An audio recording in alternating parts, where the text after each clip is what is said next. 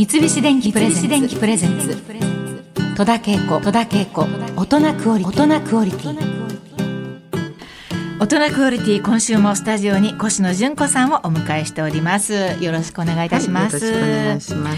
す。世界文化社から発売されております。越野純子。語録の大丈夫には。もちろんファッションについてのお話も書かれておりますまずはこちらの一節を紹介させていただきます。服は人生を変える。この一着があれば人生やっていかれるというようなまとった瞬間から人生にプラスの影響を与えるようなそんな一着が必要です。その人の生き方が決まる。自信につながる。一長羅というのかしら。いわゆる勝負服です、これについてちょっとお伺いしたいと思いますけれども、ね、洋服でたかが洋服じゃなくてすごく大切ですね、うん、自分のねやっぱり気持ちを変えるには自分の作戦ね、はい、だから私朝起きて何を着ようか、うん、ね、着るもの決まると仕事もすごいスムースじゃないですか、うん、それで会う人によって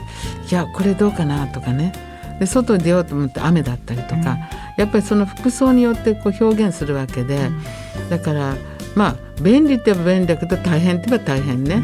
うん。だけどそれによってね後押しドンとしてくれるような気がする、はい、あのだから、まあ、同じもの着ててもそれ罰でも何でもないんだけどでも頭の切り替えと気持ちの切り替えすべて新しいチャレンジができますね。わ、うん、うん、かります。あの本当に洋服が決まるとなんかその日の行動もなんかこうこれでもう決まったっていうそうですね。もう朝決まるぐらいの、うん、まあ、女性はね、うん、やっぱり毎日着替えるでしょ、はい、ちょっとでもちょっとでも変えるじゃないですか、うん、男性はね少々変えなくても分かんないのよね。1個のジャケットで毎日着ててもなんかちょろっと中身ネクタイ変えたりなんかちょっとでもう変えられる、まあ、小さいことでもねそんな大きな変化がなくても、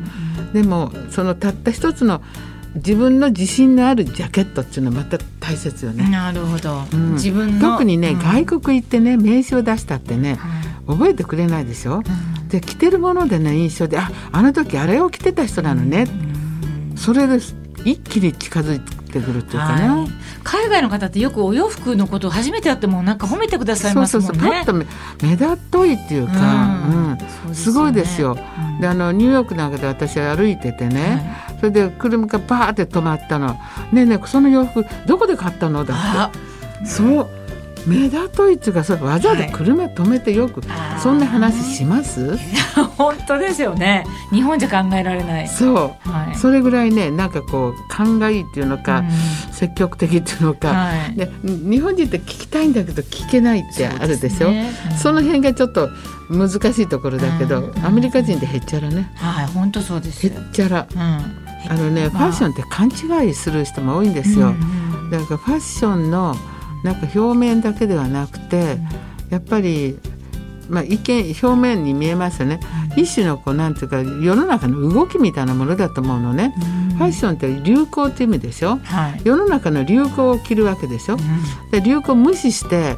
まあ日本の場合特に四季があるから、はい、やっぱり四季っていうのがやっぱり一番テーマですよね、でも四季のない国があるわけですよ、はい、だからそういうテーマがないから、あのファッションの変化どころかあの発展が遅い、うん、そうか、うん、特に東南アジアとか、ずっと暑い国って、例えばインドだったらサリーさえ着てれば、うん、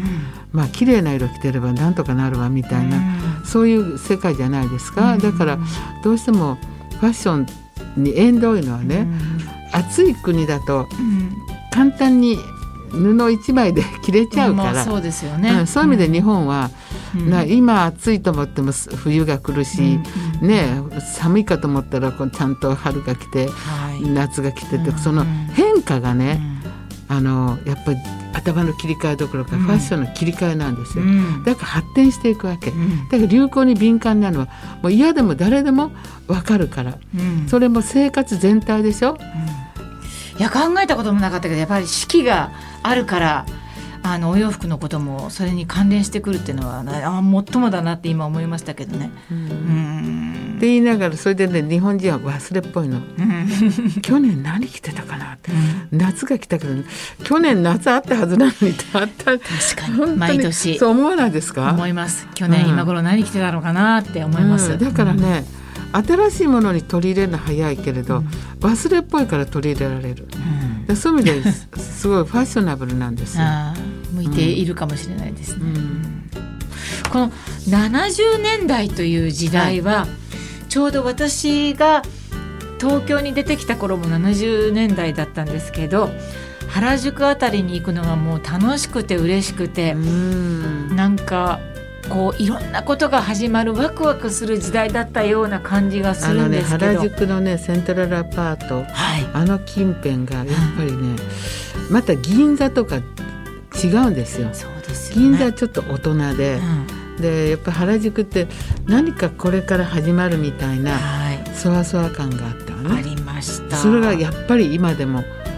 うん、それが実って、まあなんていうかファッショナブルなでもまあ高級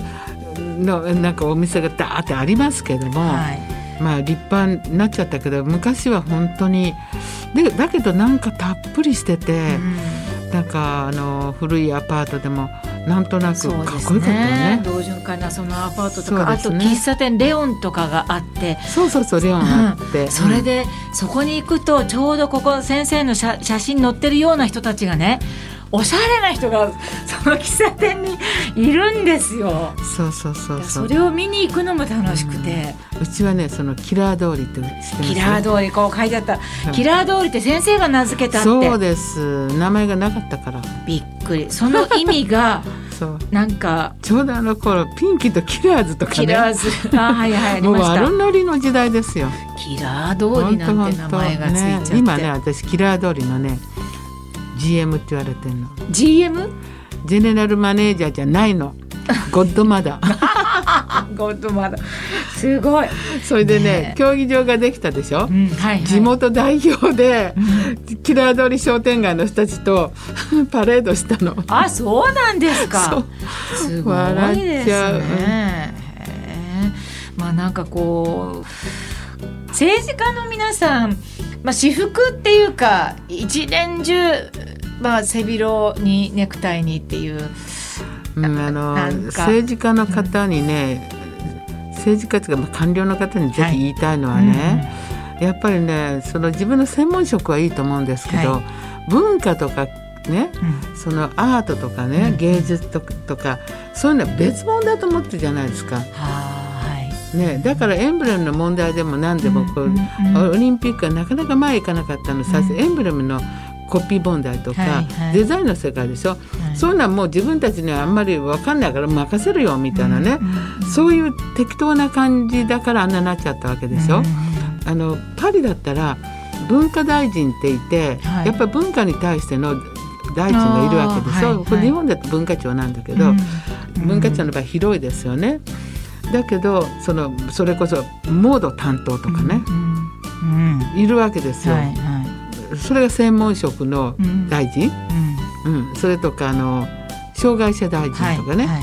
はい、日本に足りないとこいっぱいないですか？ありますね。だから急にパラリンピックとかな,、ん、なんとかバリアフリーだのなんだろうってね、障害者のためにってオリンピックあるかそうやって話題になってるけど、基本的にあるんです。うん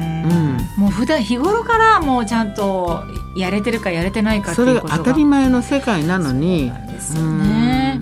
三菱電機プレゼンツ。戸田恵子。戸田恵子。大人クオリティ